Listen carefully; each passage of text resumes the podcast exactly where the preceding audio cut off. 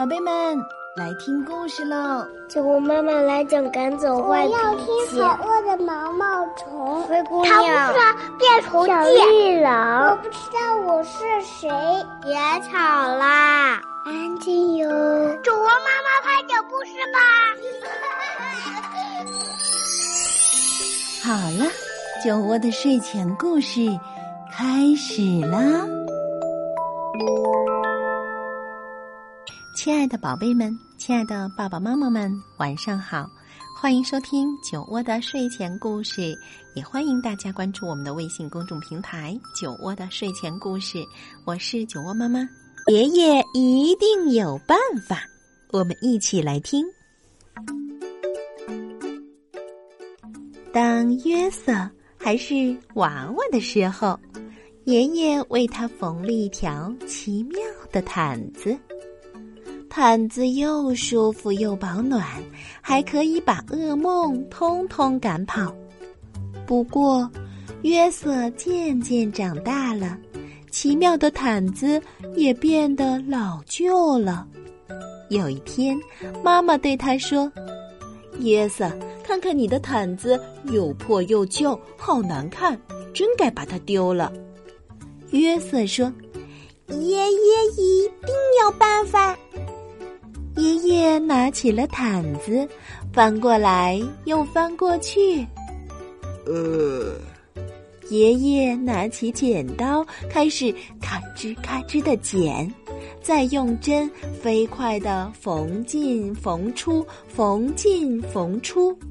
爷爷说：“这块料子还够做一件奇妙的外套。”约瑟穿上这件奇妙的外套，开心的跑出去玩了。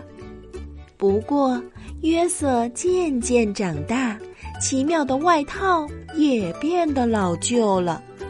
有一天，妈妈对他说。约瑟，看看你的外套缩水了，变小了，一点都不合身，真该把它丢了。约瑟说：“爷爷一定有办法。”爷爷拿起了外套，翻过来又翻过去。哦。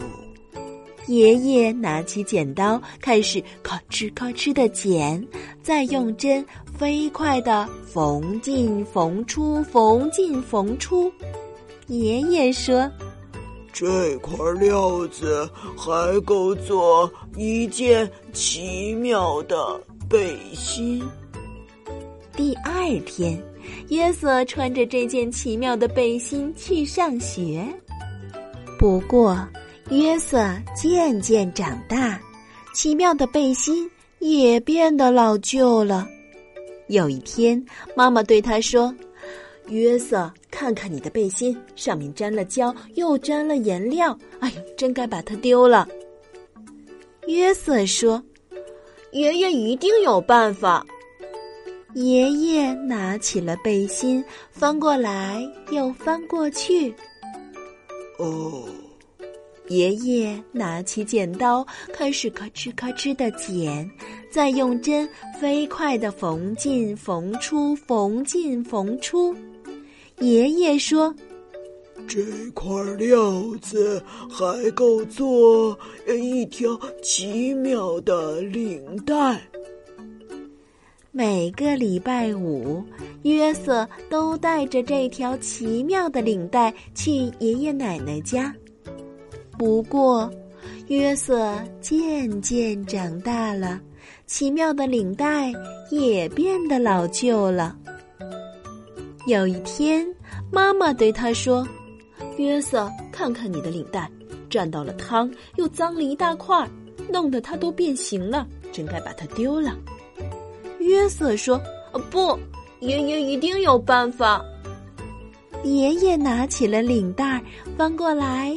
又翻过去，嗯，爷爷拿起剪刀，开始咔嚓咔嚓的剪，再用针飞快的缝进缝出，缝进缝出。